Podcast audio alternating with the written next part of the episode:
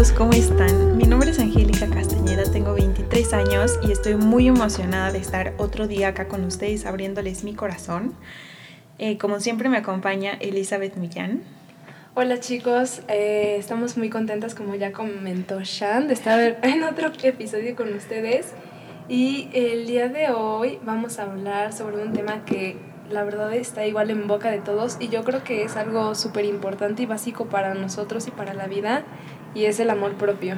Sí, yo justo como dice Eli, creo que esto es un poco un back to basics, que de alguna forma em, es súper interesante porque no tanta gente habla de esto, igual y no, no tenemos como la educación que deberíamos sobre el tema. Entonces es por eso que decidimos hablar un poco de esto. Para empezar y para resaltar la importancia de este tema, les traigo algunas estadísticas.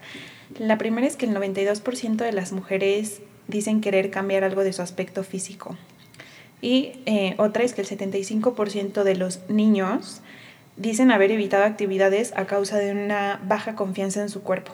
Entonces creo que acá es como un poco un ejemplo del tipo de cosas en las que nos puede afectar la falta de amor propio y pues es por eso que decidimos abordarlo. Sí, totalmente, porque eh, eso es algo súper cierto, o sea, siempre estamos como cuidando nuestra salud, nuestra higiene, desde muy chiquitos pues aprendemos justamente a eso, a, cuidarnos como físicamente en el exterior, pero nunca nadie nos enseña cómo cuidarnos como de adentro, cómo cuidarnos como internamente y cómo cuidarnos mentalmente, y yo creo que eso es como primordial e incluso hasta más, o igual equitativo, junto con el aspecto exterior como con el interior. Sí, eso es verdad. Y de hecho, algo curioso, Eli, es que yo siento que igual y nuestra percepción del amor propio va a diferir acá. Pues no estoy segura, es algo que vamos a ir viendo, pero a mí para empezar me gustaría saber para ti qué es. Bueno, para mí el amor propio es aceptarte tal y como eres, conocerte, o sea, saber que tienes errores, saber que tienes cosas buenas, o sea, que tanto tienes como cosas positivas como tienes cosas negativas y aprender a trabajar con eso. O sea, no enfocarte tanto como en lo malo y caerte en un pozo de que soy totalmente imperfecta, nadie me quiere porque estoy gorda, porque estoy fea, porque tengo acné, porque mi cabello es lacio y yo lo quería chino. Y también no compararte con los demás. O sea, sí puedes ver tu entorno y todo, pero no compararte con los demás y querer llegar como a algún estándar o algo así, sino más bien tú eres tu propio estándar, todas las personas son diferentes y ir lidiando con eso, o sea, ir lidiando con que tú eres perfecta en tu manera, perfecto, perfecta en tu manera. Wow, no, pues en realidad creo que sí pensamos muy similar. no, pues, o sea, sí, de hecho yo pienso muy, muy similar a lo que dice Eli y creo que una buena forma de partir de acá es que una, algo muy común o muy sonado y me di cuenta, por ejemplo, ahora con todas estas estadísticas que estábamos viendo, es que nosotros tenemos la concepción de que el amor propio es muy difícil de, conseguir. O sea, que es algo que requiere mucho trabajo y que es algo que requiere mucha internalización. Y yo creo que por un lado sí, pero por otro, yo no creo que el problema sea el amor propio, sino más bien que hemos malinterpretado un poco qué es lo que significa el amor propio. Y a mí me gustaría explicar para mí qué es, partiendo de la idea de que nosotros digamos que dividimos generalmente el amor propio en tres partes. Que la primera sería la autoestima, la, segura, la segunda sería el valor propio, o sea, cuánto valemos en general, y la aceptación. Y para mí la autoestima sería de pronto la forma en la que juzgamos nuestra capacidad de tener éxito o fracaso. Después el valor propio sería qué tanto valor tenemos en, en, la sociedad, cuánto valgo, por qué valgo. Si pensamos que tenemos poco valor, podría ser, por ejemplo, dependiendo del trabajo que tenemos o la cantidad de dinero o este tipo de cosas. Y es aquí donde pueden surgir algunos problemas. Por ejemplo, si tú sientes que no encajas en la sociedad o que no estás aportando nada a la sociedad o que no vales, entonces eso te podría llevar, por ejemplo, al suicidio. Entonces yo siento que aquí es donde surgen de pronto ese tipo de temas complicados.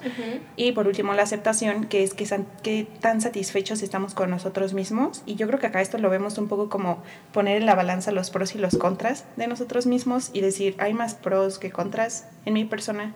Y a partir de ahí decimos, ok, si me acepto como soy, porque aunque tengo estas cosas malas, pues tengo también estas buenas y ganan las buenas y puedo seguir adelante. Entonces, yo creo que el problema de ver esto, y si tú escuchaste estas definiciones y estuviste de acuerdo con que eso es el amor propio, eso es justo lo que quiero abordar, que nosotros creemos que el amor es un tema de causa y efecto. Y pues no solo en realidad con nosotros, sino en realidad es la forma en la que lo vivimos en la sociedad. Y va un poco, nosotros lo podemos ver, por ejemplo, con nuestras relaciones. Nosotros tenemos reglas sobre quiénes debemos ser para que la otra persona eh, nos dé su amor o merezca el nuestro. Entonces es, digamos, como una ecuación. Si tú haces X o Y, entonces da igual a, pues que te, te doy mi amor. Y yo creo que nosotros lo vemos un poco así, o sea, en el hecho de que, pues si hacemos este tipo de cosas, o si hacemos cosas específicas, entonces sí somos merecedoras o merecedores del amor propio. Poniendo un ejemplo, nosotros aceptamos nuestro trabajo porque aunque haya cosas que no nos gusta, por otro lado probablemente nos da pues dinero y otras.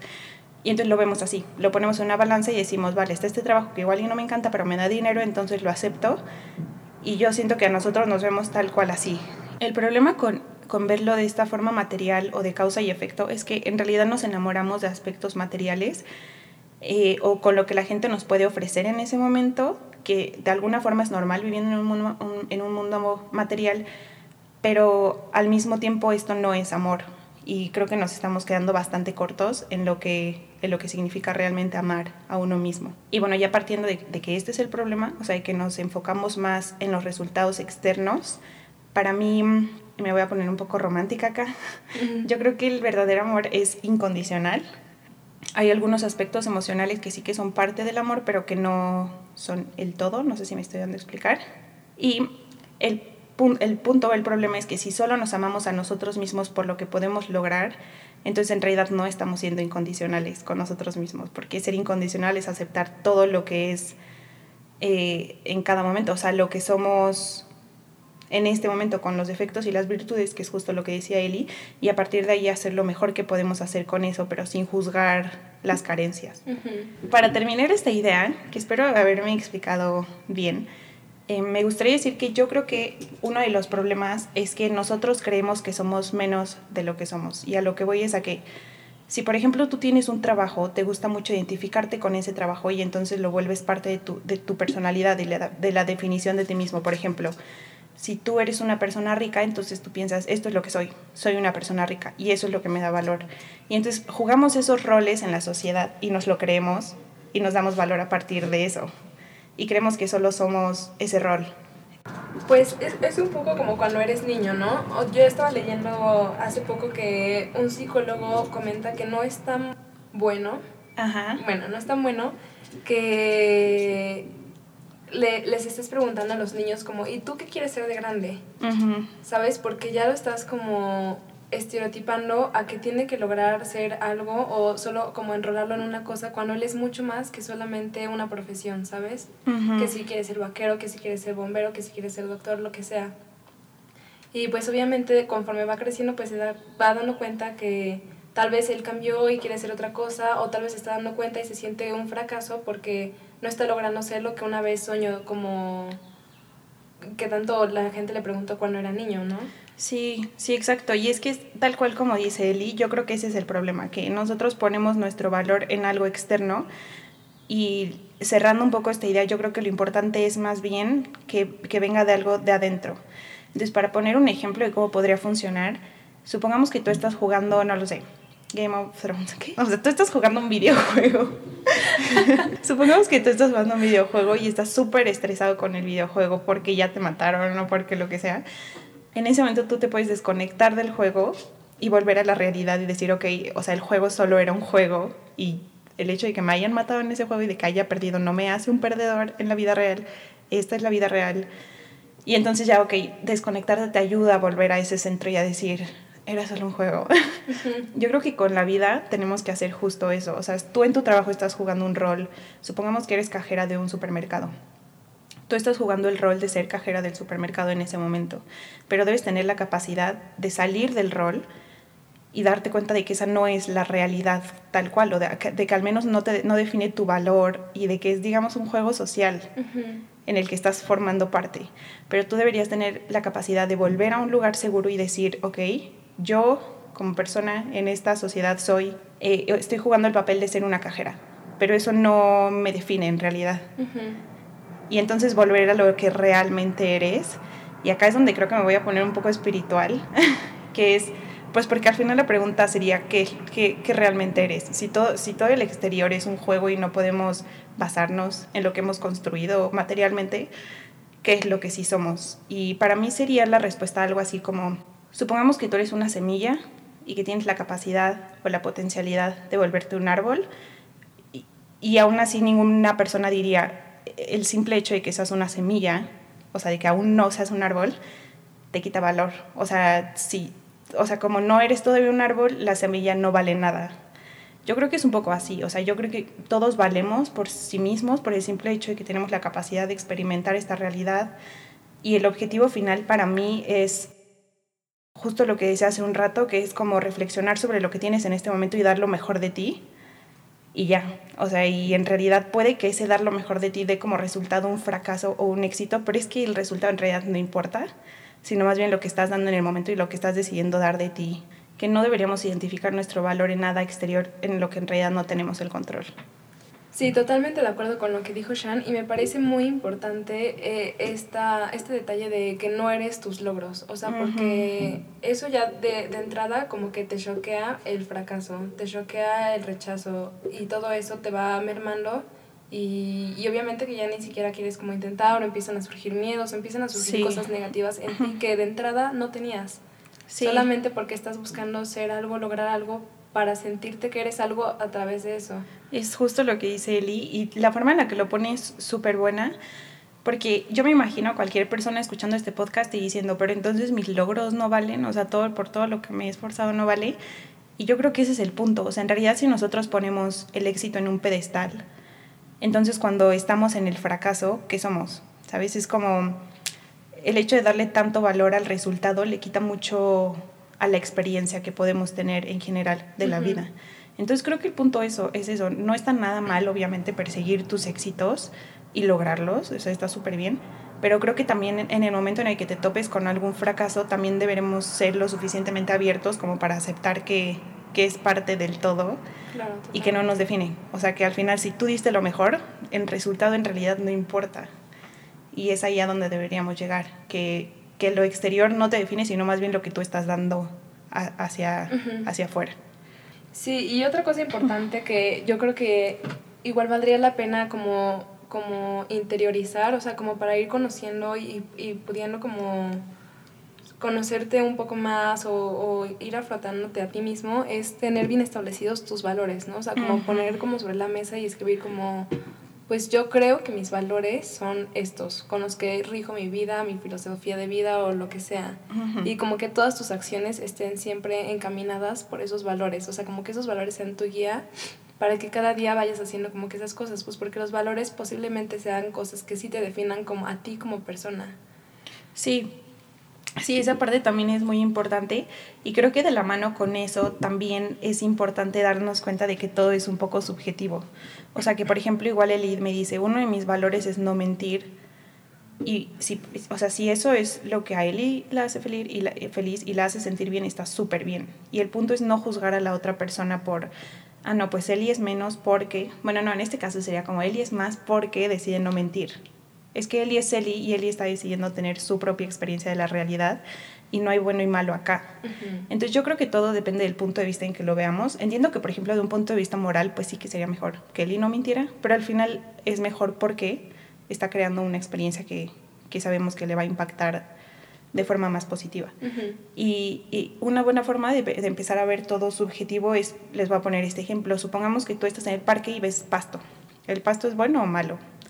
Pues en realidad depende. O sea, si, si están en el parque y es para que te acuestes, es bueno, pero si alguien quiere construir ahí un edificio es malo porque lo tiene que quitar para poder construir algo más. Entonces yo creo que podríamos ver las cosas así. En realidad todo depende del fin que quieras alcanzar y por eso es importante no juzgar a las demás personas o, o no ponerles un valor dependiendo de lo que decidan, porque al final cada quien tiene como una meta propia. Sí, exacto. Yo creo que e, eso que acabas de mencionar es súper importante justo para ese tema del amor propio. O sea, no, no poner etiquetas, no dejarte llevar por estereotipos y no compararte son como que las bases para igual que tú vayas forjando tu amor propio y vayas dejando de lado todas estas cosas exteriores que no te ayudan. Sí, y saben que algo que es muy curioso es que en el momento en que te embarcas en este mundo del amor propio y empiezas a juzgarlo por el exterior, empiezas también a juzgar a las otras personas tal como tú te juzgas a ti mismo.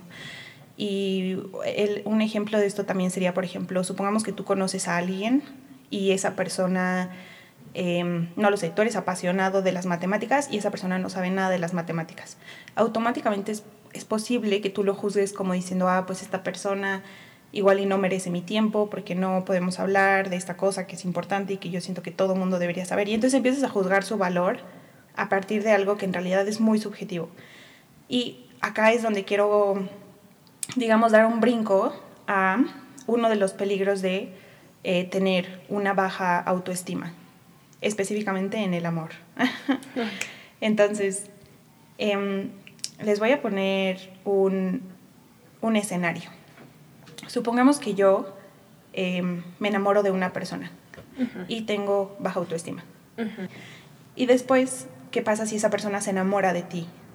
Aquí es donde para mí viene el problema. Cuando una persona que tú consideras es perfecta se enamora de ti, pero tú tienes un valor o una autoestima muy baja, entonces digamos que eso desacredita rápidamente a la otra persona. Cuando esta persona que para ti es perfecta se enamora de ti y la percepción de ti mismo es que tú eres imperfecto, entonces es lo más común sería decir, si tú te enamoraste de mí, que yo soy completamente imperfecta, entonces no eres perfecto, porque ¿quién se enamoraría de mí? O sea, obviamente no merezco que alguien tan bueno como tú se enamore de mí. Y em, de alguna forma sentimos que no merecemos ese tipo de amor y que la otra persona no es lo suficientemente bueno porque nos lo está dando. Qué fuerte. entonces, otra de las cosas es que si tú creces teniendo autoestima baja, es muy normal crecer con esta sensación de, pues, de sentirte rechazada por otras personas. Entonces, cuando una persona te ama, eso te parece lo más antinatural y es muy difícil aceptar el amor de otras personas cuando creciste sin recibirlo de nadie más. O sea, para mí este es un ejemplo de cómo la baja autoestima te puede afectar en las relaciones y puede hacer que no aceptes lo que las otras personas te están dando porque sientes que no eres merecedora.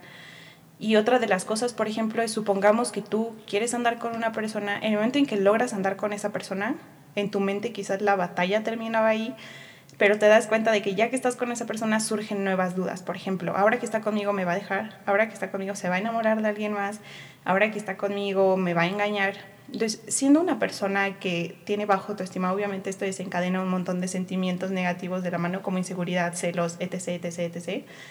Y pues eso al final te va a afectar en la vida. Yo creo que uno de los, de los puntos importantes acá sería dejar de lado el juego de la comparación entre, entre tú y otras personas, esto específicamente para las relaciones amorosas, em, pues porque al final siempre va a haber alguien mejor que tú. y siempre va a haber alguien más atractivo y alguien más, más, más inteligente y al final esto va de la mano con lo que decía al principio, con el hecho de que tú estás poniendo tu seguridad en algo en lo que no tienes control. Claro. O sea, tú intentas controlar, por ejemplo, y esto es un ejemplo de algo que a mí me ha pasado cuando yo tenía eh, novio, por ejemplo, me llegó a pasar que si él me decía voy a ir a una fiesta y yo pensaba, diablos, ¿qué tal que hay chicas muy bonitas en esa fiesta? ¿Qué tal que alguna de ellas es muy interesante? ¿Qué tal que le habla? ¿Qué tal que a él le gusta, sabes? Entonces yo me estaba preocupando y dejaba mi tranquilidad en manos de algo que ni siquiera puedo controlar. Y que paréntesis, si tú tratas de controlar esto en tu pareja ya perdiste. Tienes que darte cuenta que hay cosas en tu exterior que no puedes controlar y que de hecho ni siquiera deberías querer controlar. Y en lugar de querer controlar todo esto que no está en tus manos, para mí la solución sería enfocarte en ti y en tu capacidad de ser mejor, que creo que es la conclusión a la que siempre llegamos, enfocarte en crecer, en tener más confianza. Y cuando tú estés creando para ti misma este mundo con el que tú te sientes bien, otras personas van a querer formar parte de ese mundo. Entonces tú no vas a tener que, tener, que tener que convencer a nadie de que se quede a tu lado ni nada por el estilo. Yo creo que si trabajas en ti, las personas correctas van a venir. E incluso si tu novio, por ejemplo, si te es infiel, si volvemos a lo anterior y tú diste lo, el 100% de ti mismo, tú vas a estar tranquilo, porque sabes que diste lo mejor de ti, pues vale, la otra persona es humana y es imperfecta y lo que sea, pero tu valor no depende en, en la otra persona, no en lo que esa persona te haga, sino en lo que tú decidiste hacer con la situación. Pues sí, la verdad es que estoy totalmente de acuerdo con lo que dice Shant, o sea, espero que no, pero por ejemplo yo sí he estado igual en ese punto en el, en, en el que ha estado Sean en relaciones pasadas y no es nada sano ni, ni padre ni para uno ni para el otro estar en ese punto, la verdad. Entonces yo creo que sí, lo mejor es, es analizarte igual desde, desde un punto externo y ver como quién eres tú como persona y aprender a valorarte y quererte y aceptarte, ¿no? Bueno, justo de, de esto tengo un ejemplo como súper padre que vi en una, en una TED Talk. Ajá. Eh, pues ya se supone que una mujer divorciada y todo eh, tuvo un divorcio así fatal, terrible, y decide ya después de un tiempo salir con un chico, con un hombre que es súper exitoso, ya saben, empresario, no sé, imagínense lo típico. Y guapo, ¿no? Y se ven en un restaurante súper bonito, no sé qué, la, la, señora llega, todo normal, todo padre. Pero en el momento en el que el tipo entra dice como no estoy interesado. Y se va obviamente estuvo muy fuerte, ¿no? Ajá. Y pues obviamente la señora se pone muy triste, pues cómo, cómo me deja, cómo no sé qué, y le habla a su amigo y le dice, oye, es que pasó esto, no sé qué, y muy desconsolada ella, no sé qué. Y el amigo le dice como, pues, ¿qué esperabas, no? Tú estás con las caderas muy anchas, ni siquiera tienes una plática interesante, como alguien así se podría fijar en alguien como tú. Pero en realidad ni siquiera se lo dijo su amigo, se lo dice ella misma. Entonces eso es como lo más desconcertante, ¿no? O sea, que siempre que tenemos o estamos expuestos a algún rechazo o algo así, en lugar de pensar como positivo, siempre empezamos a pensar cosas negativas, etiquetas. Sí. Es porque soy gorda, es porque no tengo plática interesante, es porque no soy culta, es porque me gusta el reggaetón, es por mil cosas, ¿sabes? Y en lugar de eso, pues tienes que ver el lado positivo. Bueno, no ver el lado positivo, pero ver tus cualidades, o sea, por las que alguien así también no te puede querer. No sé si me explico. Sí, no, y o sea, lo que dice Eli también es muy cierto. Y en realidad justo es que va de la mano con todo lo que estamos diciendo. Yo creo que hasta cierto punto nos tomamos demasiado en serio el rol que jugamos en la sociedad y todo el tiempo nos estamos como autocastigando con eso y o sea, incluso yo creo que nos encanta pensar cosas que sabemos que nos hacen sentir mal y que no le diríamos a nadie más, pero que a nosotros como que pues nos gusta auto autocastigarnos. Sí, exacto. Y pues como que la moraleja de esto es que siempre te trates a ti mismo como con el mismo cariño que tú tratarías a, a un verdadero y buen amigo. O sea, en ese caso, pues obviamente esta mujer no se trató con ese cariño. O sea, si en verdad le hubiera hablado el amigo, obviamente no le hubiera dicho esas cosas. Sí. Pero si ella hubiera hecho como el ejercicio de que según esto le habla a un amigo y le empieza a decir todas las cosas buenas que ella tiene y, y lo mejor que puede dar de sí misma, pues hubiera sido súper diferente. Sí, no, yo estoy, estoy de acuerdo con todo lo que dice Eli. Y de la mano con esto, también quiero agregar que algo que también creo es que, pues nosotros justo como igual decíamos al inicio, crecimos con una idea muy diferente de lo que realmente es el amor propio. Yo creo que el amor propio y el amor incondicional es nuestro estado natural cuando nacemos y en todo caso más bien nos condicionan para no amarnos a nosotros mismos, aun si, si es de forma indirecta. Entonces por medio de revistas nos van diciendo que nos tenemos que ver de cierta forma, en la televisión nos van diciendo que las relaciones tienen que ser así, nos van diciendo que si tú eres muy sensible hay algo mal contigo, que si eres muy poco sensible hay algo mal contigo, que si eres, mm, no sé, muy moreno, entonces ya no encajas también en esta parte de la sociedad, que si eres gordo, que si eres delgado, que si eres tal. Entonces, nosotros absorbemos todo esto de la sociedad y para mí es como tener una mochila e ir cargando las, las creencias de toda la sociedad e irlas aplicando poco a poco en nuestra vida yo creo que algo que es muy importante también es empezar a sanar todas esas ideas y empezar a darnos cuenta de que sí es una ilusión, o sea, y que nosotros no tenemos que encajar con el estereotipo de nadie y como dice Eli, nosotros somos nuestro propio estándar. O sea, ¿quién está diciendo realmente que no eres hermosa? ¿Quién está diciendo realmente que ser gorda no es, eh, no lo sé, atractivo? O sea, probablemente si tú te ves en el espejo y dices, no quiero ser esta persona, ahí es donde es importante. Si tú no estás satisfecha genuinamente con tu cuerpo, ahí es donde, donde es importante y donde vale muchísimo la pena que lo trabajes y que al final te conviertas en la persona que quieres ser y no tanto para satisfacer a los demás, sino para poder tener la mejor experiencia que puedes tener en esta realidad, en este mundo y en este momento. Y, todo se vuelve, vuelve a lo anterior, que es dar el 100% de ti mismo. Si tú te estás dando cuenta de que estás siendo muy mediocre contigo y de que no te estás dando lo que mereces y de que te estás hablando de esta forma irrespetuosa, ¿realmente te estás dando lo mejor de ti misma? Yo creo que no. Y yo creo que ahí vale la pena que, que te esfuerces un poquito más. Y otra de las cosas también es perdonarte a ti misma por, pues, por todos los errores que has cometido o quizás si en este momento tú te sientes inconforme con tu realidad, pues perdonarte por las decisiones que has tomado que te han, llegado a que te han llevado a este lugar. Y creo que, creo que acá podemos resaltar que la persona que tú fuiste antes era necesaria para llegar a ser lo que eres ahora. Otra cosa es que al final cada quien actúa eh, dependiendo de su nivel de racionalización. Entonces igual y hace tú, por ejemplo, tres años eh, hiciste algo que en este momento tú consideras atentaba contra ti mismo, tal vez, por ejemplo, llevar una vida muy insana o hablarte de esta forma que hemos comentado o tratar de, de, controlar a tu relación y gracias a eso pues se echó a perder o no funcionó. En ese momento tú estabas en un nivel de racionalización en el que hiciste lo mejor que podías. Y eso aplica para todo. O sea, si tú piensas en retrospectiva y dices, a ver, es que yo soy como soy y me siento tan triste y tengo tan baja autoestima porque mis papás nunca me hicieron sentir segura o amada o lo que sea. Ellos lo estaban haciendo desde su propio nivel de racionalización, está basado en sus propios niveles. Para ellos estaba bien hacerlo así en ese momento y entender esto te va a ayudar a perdonar a las personas que te han dañado. Porque ya hemos dicho esta frase antes, las personas heridas hieren personas. Totalmente. Y, y yo, creo que, yo creo que también aplica aquí, las personas que han sido abusadas abusan de otras personas. Entonces, es muy importante aceptar que cada quien está haciendo lo mejor que puede en su propia realidad, incluyéndote a ti en el pasado y en el presente. Y entonces perdonarte y entonces sí aceptar que eres una persona que tiene defectos y virtudes y que esos defectos y virtudes son subjetivos, porque igual para ti es un defecto que te pone nervioso hablando en público, pero pues es un defecto porque tú decidiste que es un defecto y eso es a lo que va todo esto, que al final la idea del amor propio es una concepción que tú te das a ti mismo y que significa algo para cada quien, para cada persona, es algo diferente.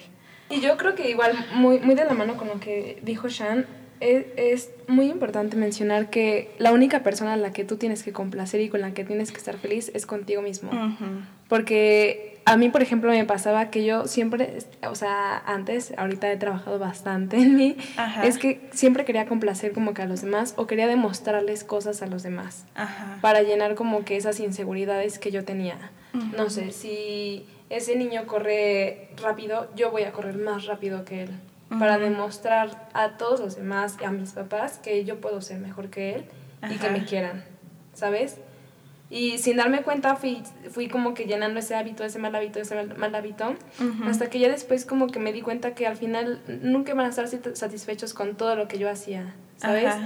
Y ya pues obviamente que me di cuenta que la única persona a la que tengo que complacer y a la que le tengo que demostrar cosas es a mí misma y que yo tengo que establecer muy bien por qué hago las cosas y qué, qué cosas quiero hacer realmente, ¿no? Sí, no, y, y, muy de la mano con lo que dice Eli, creo que es justo pasar de un estado de lucha constante para probarle algo a la sociedad o a ti mismo y pasar a un estado de paz. Y algo, algo que podría ser sencillo pensarlo de esta forma para poder llegar a ese lugar es que al final Eli quizás pensaba que si ella corría más rápido, entonces sus papás iban a estar impresionados, pero al final todo se regresa a ella. O sea, a quien estaba afectando a Eli era a sí misma. Si yo, por ejemplo, ahorita les digo, no, pues es que yo tuve un novio que me decía que era horrible o lo que sea, puede que esté tratando de expresarme mal de mi novio porque de mi exnovio o lo que sea. O sea, esta historia es subjetiva, no pasó. Pero puede que yo esté, o sea, podría interpretarse como estoy en contra de él, pero en realidad estoy atentando contra mí misma y quien está viviendo esos sentimientos y esos pensamientos negativos soy yo. Y no sé si ya habíamos dicho esta frase antes, pero para mí el odio y la envidia y todos estos sentimientos negativos son como tomar veneno y, esperar que la otra persona se muera. O sea, creo que, creo que esa es justo la clave. Y otra cosa que es muy sonada y que me gustaría dejar en claro por si alguien de los que nos está escuchando está pensando en eso, es que podría sonar un poco egoísta decir, que solo te enfoques en ti mismo. Y para dejar en claro, porque yo no creo que es egoísta, les voy a poner este ejemplo. Supongamos que Eli, por ejemplo, no lo sé, está en una relación y eh, es muy celosa. Entonces, o sea, si nosotros le diéramos el consejo a Eli de, Eli, solo enfócate en ti, ¿qué es lo que sucedería? Eli al final empezaría a sanar sus carencias, empezaría a llenar su vaso medio lleno, empezaría a darse cuenta de que no tiene necesidad de ser celosa, empezaría a ser más segura en sí misma y entonces afectaría a su ambiente de forma positiva. Si tú no estás bien, no le puedes dar lo que no tienes a la sociedad. Si cada quien trabaja en sí mismo, todos pueden dar su bienestar a la sociedad. Igual y alguien diría, este, o sea, también vale la pena que tomes en cuenta los sentimientos de los demás. O sea, es verdad, pero si trabajas en ti mismo, vas a tomar en cuenta los sentimientos de los demás, porque vas a ser la mejor versión de ti mismo y eso se va a traducir en muchas otras cosas buenas. Entonces yo por eso creo que no es nada egoísta y que de hecho todo el mundo debería hacerlo y, y, que va muy de la mano también con el amor propio, si no es que es la clave tal cual. Sí, totalmente. Yo creo que igual ese es otro problema como que nos ha estereotipado la sociedad, es que el amor propio es egoísta, ¿sabes? O sea, como que es muy egoísta solo estar pensando en ti y en ti, pero la verdad es que no, yo creo que es todo lo contrario. Es mucho más compartido pensar solamente en ti para que estés bien y puedas ofrecer lo mejor a los demás, ¿sabes? Sí, exacto. Y, y, también en el amor, por ejemplo, es muy sonado esto de amar a alguien es sacrificarte y es darle todo de ti. Y, y, y para mí en mi mente eso no va en contra de el amor propio y de ver por tu bienestar, porque, o sea, para mí es un poco eso, el sacrificio, por así decirlo, lo difícil, es tal vez dar la mejor versión de ti a la otra persona. Entonces, al final es difícil estar en las relaciones y amar bien a los demás, porque implica que tú tienes que ser la mejor versión de ti mismo para realmente estar nutriendo esa relación. Y ahí, y ahí es donde tal vez viene la parte de sacrificio, porque tienes que ser una persona muy centrada y trabajar en ti, y entonces creo que es más bien algo mutuo, ¿sabes? Y, y sí, trabajar en ti sin duda es, la clave. Sí, totalmente. Y yo creo que igual otro como consejo o tip interesante es que siempre al final de tu día eh, pienses y preguntes como si lo que estás haciendo te hace sentir orgulloso de lo que eres y de lo que haces. O sea, yo me siento orgullosa con lo que soy, me siento orgulloso con lo que hago y pues obviamente así vas a irte dando cuenta de que vas pues por el camino correcto, ¿no? Y si no, pues mejor, porque sabes que hay cosas que puedes mejorar y que puedes otra vez entrar en el camino por el que quieres ir. Sí, exacto. Y es que, o sea, ya entrando más como en la parte de tips, yo creo que eso es muy importante. O sea, yo creo que es muy importante en, en primera diferenciar entre este mundo material social en el que todos estamos involucrados todo el día y poner qué es lo que quieres lograr en ese mundo material social, como lo que dice él, yo quiero ser esta persona, yo quiero lograr esto, yo quiero esto, esto, esto. Obviamente todo eso para un bien mayor, que sería ser la mejor versión de ti mismo, crear la realidad que quieres crear, y al mismo tiempo tener la capacidad de que cuando ese mundo material social te esté abrumando y cuando los resultados te hagan dudar un poco de ti, puedas regresar a un lugar seguro y decir, no importa lo que esté pasando afuera, yo valgo por mí mismo y no necesito en realidad hacer nada para valer estoy bien, estoy tranquilo, puedo decidir cuál es el camino, no importa cuál es el camino, lo que importa es el presente, aquí y ahora, y otra vez entonces poder salir al mundo y decir, ok, ya estoy tranquilo, vamos a volver a empezar. Entonces, exacto, entonces un poco poder desconectarte a veces, eso lo puedes lograr por medio de la meditación, si no has escuchado nuestro primer capítulo, te lo recomendamos Ahora. Ahora. y hay muchas otras formas de pasar ahí. Yo creo que incluso con la simple contemplación, eh, un poco, por ejemplo, tener un espacio tranquilo al cual poder ir, respirar, eh, volver a conectarte con tu esencia y no tanto con, con, todo lo exterior. Todo eso te puede ayudar bastante y, y ese para mí sería mi primer tip. Sí, totalmente de acuerdo. Yo creo que como segundo tip sí daría, pues no sé, esta reflexión al final de tu día o igual escribir tus pensamientos, o sea, lo que te venga a la mente de, el, no sé, el día de hoy tuve una batalla campal conmigo mismo porque me enojé porque una mosca voló en la cocina y me puse furioso con todos los demás. Ajá. Entonces, pues sí, o sea, escribir como que todo lo que te pasa, yo creo que igual es muy bueno porque así es como te puedes ir dando cuenta justamente pues de tus fallas, de tus dolores emocionales y así es como los puedes ir sanando.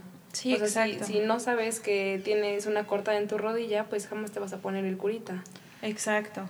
Y ayuda mucho verlo justo como dice Eli. O sea, las heridas físicas son muy obvias y, o sea, se nota a leguas que hay algo que te está lastimando y podríamos empezar a ver los pensamientos así. Algo que te lastima a diario, hay un pensamiento que te estás diciendo recurrentemente quizás que no eres merecedora de amor, quizás que no eres suficiente, quizás que deberías ser más esto y más lo otro y eso al final te está afectando.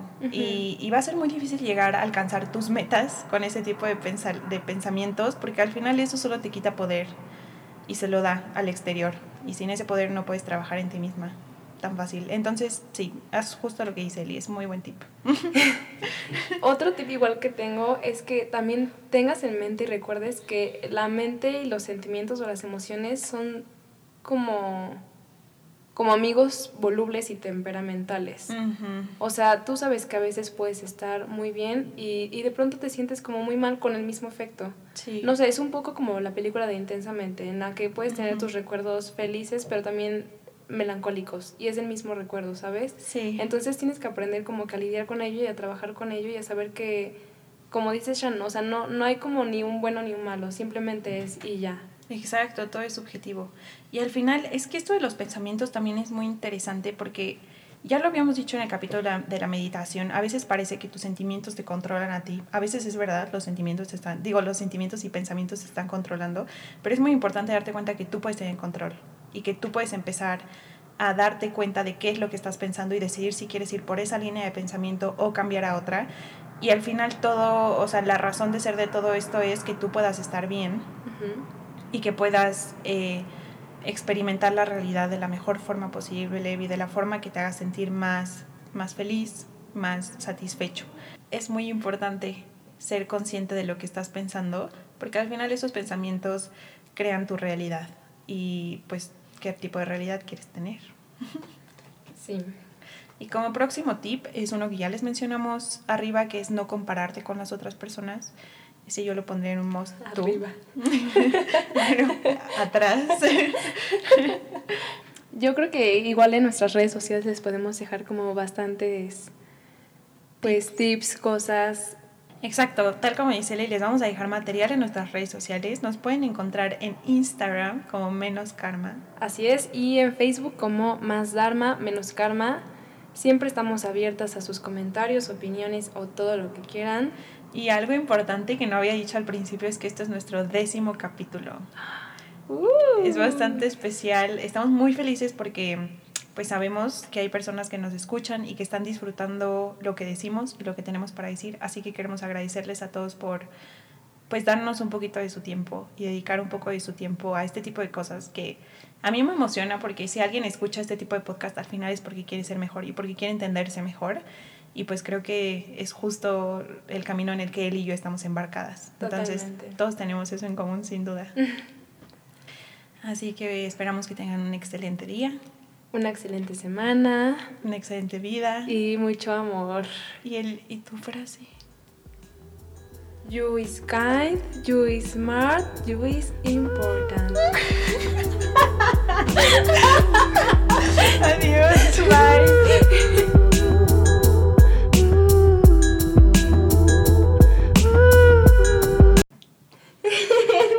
que logren su amor propio. Adiós.